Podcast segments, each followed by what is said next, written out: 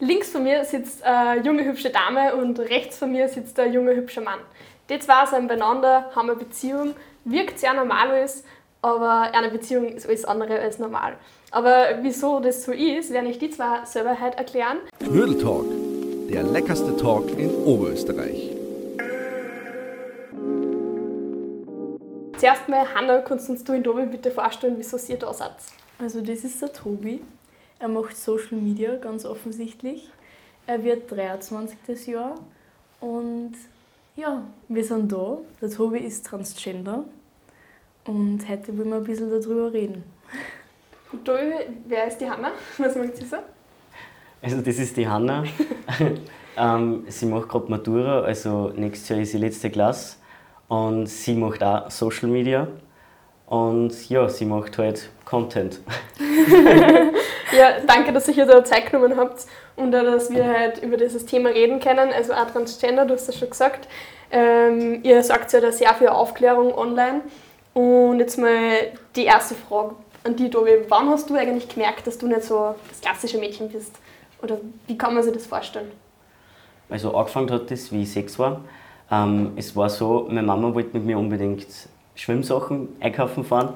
Und dann sind wir eben eingegangen und haben mit Schwimmsachen gekauft. Und ich habe dann zu meiner Mama gesagt, Mama, ich will da nicht einkaufen, ich will einen Stock auf. Und oben war halt die Männerabteilung. Und da hat meine Mama dann schon so gedacht, hey, was, was willst du jetzt bei der Männerabteilung? Und da ist mir das erste Mal eigentlich so wirklich bewusst geworden, hey, irgendwas, irgendwas passt da jetzt nicht so wirklich. Okay. Sehe ich gerade, bei uns passt da irgendwas nicht. Ich habe es nur über dem Essen hab's nicht schon drüber. Äh, da muss man arbeiten, schauen wir mal, was da drunter drinnen ist. Voll gern. Was wohl? Ma, wie lecker. Dabei nimmt der mal, dann haben wir ein bisschen mehr Platz da. Äh, mal, kostbar mal, ob sehr gut haben. Voll gern. Beide vegetarische. Ich bin, oder? ich bin Vegetarier, aber ich stecke den Tobi ein bisschen damit an. ja. Ja. Ähm, jetzt auch eine Frage an die Hanna.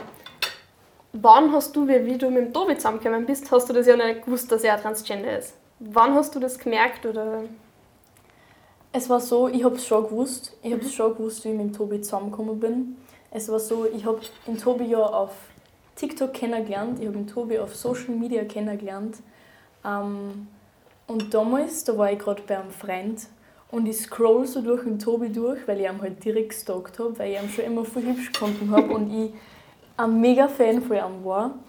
Und ich scroll so durch und im Hintergrund so ein Freund von mir und er sagt so, hey, den kenne ich. Und ich so, nein, den kennst du sicher nicht. Das ist, das, das ist der Tobi, das das ist der Tobs und ich bin voll der Fan von ihm. Und der Freund sagt so, doch, doch, ich kenne ihn und er ist einfach Transgender. Und ich so, na, du verarschst mich. Und dann bin ich direkt auf Instagram gegangen und habe irgendwelche Informationen gesucht, habe ihm direkt nochmal du durchgestalkt. Und da habe ich es dann gefunden. Und Tobi geht ja sehr öffentlich damit um.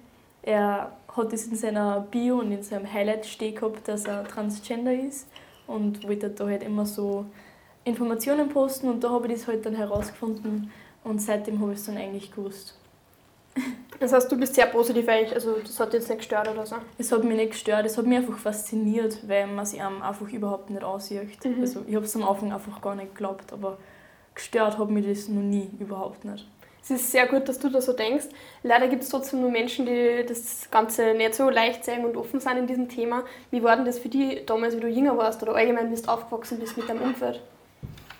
Also mein Umfeld war immer relativ schlecht für mich, muss ich ganz ehrlich sagen. Die einzigen, was hinter mir gestanden sind, war mein damaliger bester Freund. Der war eigentlich der, was das einzige gewusst hat. Das nächste dann eigentlich mein Bruder, der hat es auch noch akzeptiert, aber der hat auch immer gesagt, das ist nur eine Phase, da, das, das vergeht wieder.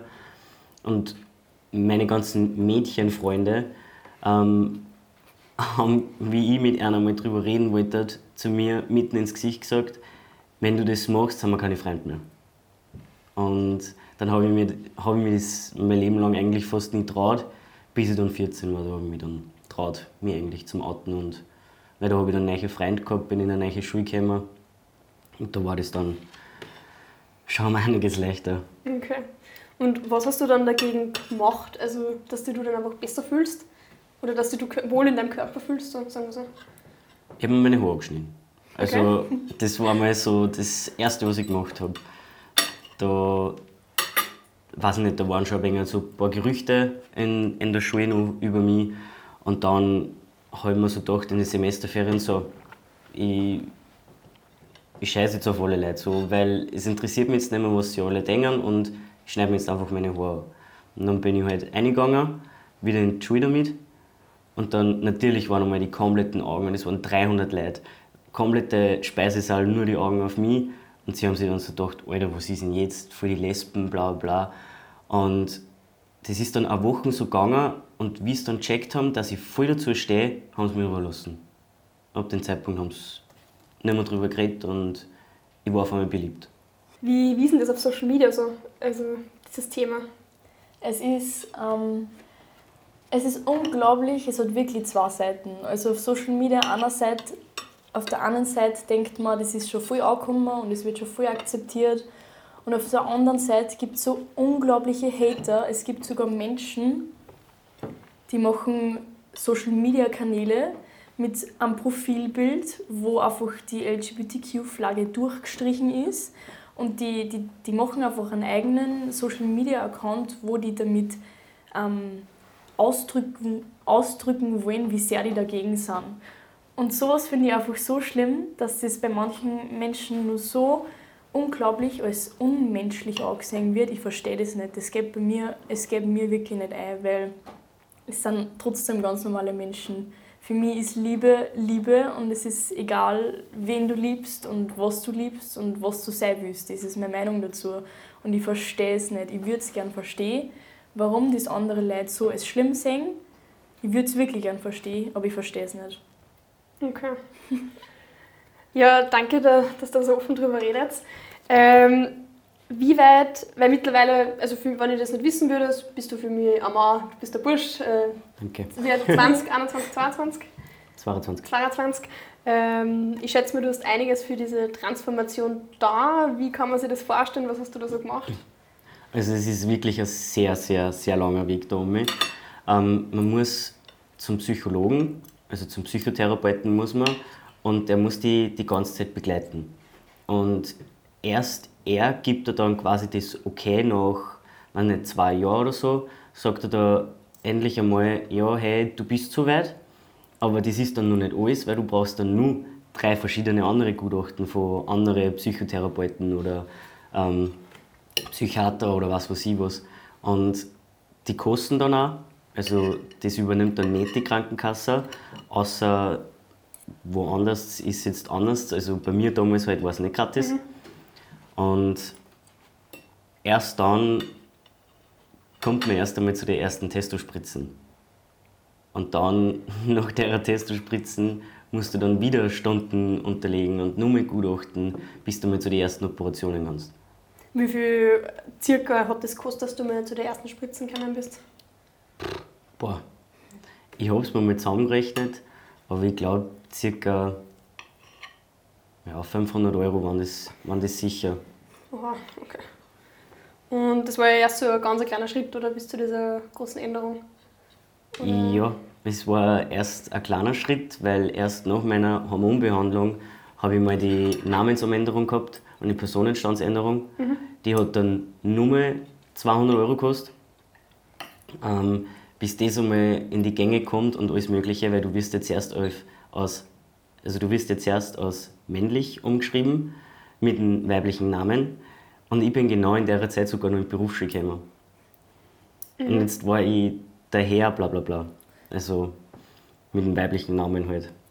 Und irgendwann, so nach drei Monaten, ist das erst einmal in Gang gekommen vom, vom Land und von allem drum und dran. Kann sein, dass es jetzt auch schon schneller geht. Ähm, also nach, nach drei Monaten dann erst habe ich dann erst einmal meinen männlichen Namen gekriegt. Mhm. Und dann hat eigentlich alles so halbwegs passt. Und dann war jetzt mein nächster Schritt dann eigentlich die Operation. Und da habe ich dann wieder ein Gutachten gebraucht und wieder psychotherapeutische Begleitung und und und. Also es ist alles, es ist echt ein anstrengender Weg. Bist du mit dem Weg schon fertig oder? Nein, okay. es fehlen jetzt nur fünf Operationen. Was, also wenn man da fragen darf, was fehlt da so? Oder? Ähm, es fehlt jetzt die Klippen und die Callpack, das ist ähm, die Harnröhrenverlängerung mhm. und ist Zusammennähen von der Scheide. Mhm. Und dann kommt nochmal der Pedoidaufbau. Das ist das, da wird das da aus der Hand rausgenommen, zusammengerollt und so wird halt quasi dann der Penoid mhm. baut in der Art. Und nach der Operation kommt dann nochmal die Glanz-OP. Das heißt, da wird oben dann die Eichel mal gemacht. Mhm. Und das war dann auch noch nicht die letzte, weil dann kommt nur die Erektionspumpe. Da ist dann quasi eine Kochsalzlösung da irgendwo verbaut in der Art. Mhm. Und dann pumpst du und dann steht er halt. Wenn du halt nicht mehr willst, dass er steht, dann pumpst du ihn halt wieder aus. Also mit der Hand? Oder was? Nein, beim Hoden ist so ein so, Pumpen okay. Okay. Aber ich muss halt beim Hoden pumpen. Ja, mit der Hand muss man dann pumpen. Ja. Wann das die Frage war. Okay. Wie ist das für dich so auch im Sexleben, wenn der Prozess noch nicht komplett vollendet ist? Also es ist so, es gibt ja sehr viele verschiedene Möglichkeiten, wie man das machen kann. Es, sind ja, es gibt ja auch zum Beispiel für lesbische Frauen gibt es ja auch Möglichkeiten, wie man trotzdem Sex haben kann miteinander. Und genau so ist bei uns eigentlich auch momentan. Ähm, später wird es anders sein, aber so wie es jetzt ist, passt es auch. Es gibt genug Hilfsmittel, die man für so eine Situation nehmen kann, mhm. die was trotzdem auch passen. Und das passt auf jeden Fall für uns beide auch. Und ja, ich bin gespannt, wie es dann wird, wann die Operationen vollendet sind. Es wird auf jeden Fall alles nur ein langer Weg und ein Abenteuer für uns beide. Kann man jetzt aber sagen, dass du auf Frauen stehst oder? Ich bin so ein Mensch, ich, ich halte nichts von dem Labeln. Also ich selber labelt mich nicht. Ich stecke mich in keine Schublade, weil ich liebe einfach, lieb einfach die Person. Ich liebe nicht das Geschlecht, ich liebe einfach die Person mit dem, was die Person ist. Wenn ich mich in eine Person verliebe, dann nicht in das Geschlecht, sondern einfach in die Person. Und ich weiß, da gibt es eigentlich den Ausdruck pansexuell dafür, aber ich persönlich identifiziere mich einfach nicht gern damit. Ich, ich bleibe einfach bei dem, ich label mich nicht und ich liebe einfach die Person. Ähm, Liebe kann auch manchmal sein, dass man dann zum Beispiel Kinder hat oder so. Wollt ihr mal welche haben? Nein. also, ähm, ich eigentlich schon. Also für den Tobi ist es momentan ein ziemlich klares Nein, aber ich eigentlich schon. Also wenn ich in Zukunft schaue, dann sehe ich mich schon mit Kindern. Ähm, jetzt momentan natürlich noch nicht, weil ich bin 19, aber in der Zukunft sehe ich mich schon mit Kindern eigentlich. Wieso magst du keine? ähm, das, ist, das ist ganz schwierig eigentlich, weil ich mag Kinder prinzipiell eh, aber ich möchte halt eigentlich nicht wirklich selber eins, weil ich mein Leben leben möchte, bis ich alt bin eigentlich und vielleicht dann mit 40 ans, ans kriegen oder so, aber da ist man halt dann auch zu alt scheinbar. Und ich weiß nicht, ich kann es mir nicht vorstellen, jetzt oder mit 25 ein Kind zu haben. Mhm. Ja, haben wir alle noch Zeit. Ja, voll. Es ändert sich noch viel. äh, aber kannst du rein theoretisch nur schwanger werden? Nein. Du hast ja zuerst von der Testo-Spritzen geredet. Äh, was ist denn das eigentlich? Also das ist Testosteron, das ist das männliche Hormon. Das kriegt man alle zwölf Wochen oder drei Monate muskulär gespritzt. Und das ist halt das Hormon, das was eigentlich dein Leben verändert dann. Weil du kriegst eine tiefere Stimme, ähm, Haarwachsen da, wo du nicht einmal gewusst hast, dass Haarwachsen können. ähm, ja, du kriegst ein markanteres Gesicht, weil eine Frau hat halt ein übliches, ähm, rundlicheres Gesicht, kann man sagen und die Fettverteilung wird auch komplett anders gelegt. Also man hat ja bei einer Frau die, die Taille mhm. und bei einem Mann wird es halt, es wird halt gerade und das Fett verteilt sich halt dann quasi und dann geht es halt nur so gerade runter. Und da geht ein bisschen der Po weg eigentlich, kann man sagen. Hat dir das gestört? Ja. okay. Äh, ab was für einem Alter ist denn das eigentlich erlaubt? Ähm, damals, wie ich es gekriegt habe, war es erst ab 18. Mhm. Und jetzt ist es mittlerweile ab 14, ähm, aber nur mit der bestimmten elterlichen Erlaubnis und mit den bestimmten Gutachten. Okay. Und wie ist das, wenn du jetzt, also du kriegst jetzt der erste Spritzen rein, wie ist dann dieser Prozess? Wie, ist, also wie viel kriegst du da? Wie merkt man da wann den Unterschied? Was ändert sich als erster? Also man kriegt ähm, 100, äh, 1000, 1000 Milligramm Nebido heißt das. Ähm, das ist eben das Testosteron Ähm, man kann es aber auch mit Testogel kriegen, das heißt, das schmiert man sich auf. Ähm, aber für mich ist das nie in Frage gekommen, weil es eben jeden Tag schmieren ist und das ist mir zu anstrengend gewesen, wenn ich ehrlich bin. Und bei mir waren die ersten Anzeichen eigentlich schon relativ früh, was ich dann gehabt habe. Ähm, so mit drei Wochen oder irgend sowas habe ich mir schon eingebildet, meine Stimme ändert sich wegen einem Kloß im Hals oder irgend sowas. Wer weiß, vielleicht war ich einfach nur heiser, aber, ähm, aber erst dann so wirklich checkt, dass meine Stimme flöten geht, kann man eigentlich sagen, weil da habe ich geredet und gleichzeitig war meine Stimme weg, also ich war richtig im Stimmbruch drinnen und bin quasi eigentlich ja, in die männliche Pubertät dann reingekommen. Jetzt habe ich schon zwei Pubertäten hinter mir. Ab was für einen Prozess hast du das dann mitgekriegt? Also wann? Oder warst du da gar nicht dabei? Ich war gar nicht dabei, dass sich das verändert hat. Also ich war beim, bei dem Testo-Anfang gar nicht dabei. Also ich habe ihn so kennengelernt, wie er jetzt vor uns sitzt.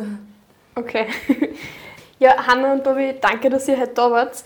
Ähm, jetzt nur zum Schluss, was wollt ihr unserer Community mitgeben? Vor allem vielleicht auch für die, die sich nicht dem Geschlecht zugeordnet fühlen, in dem sie gerade sind. Oder allgemein, wenn lieben, der in einem anderen Geschlecht ist. Also ich würde da draußen sagen, Satz wie Satz, versteht sich wirklich für keinen.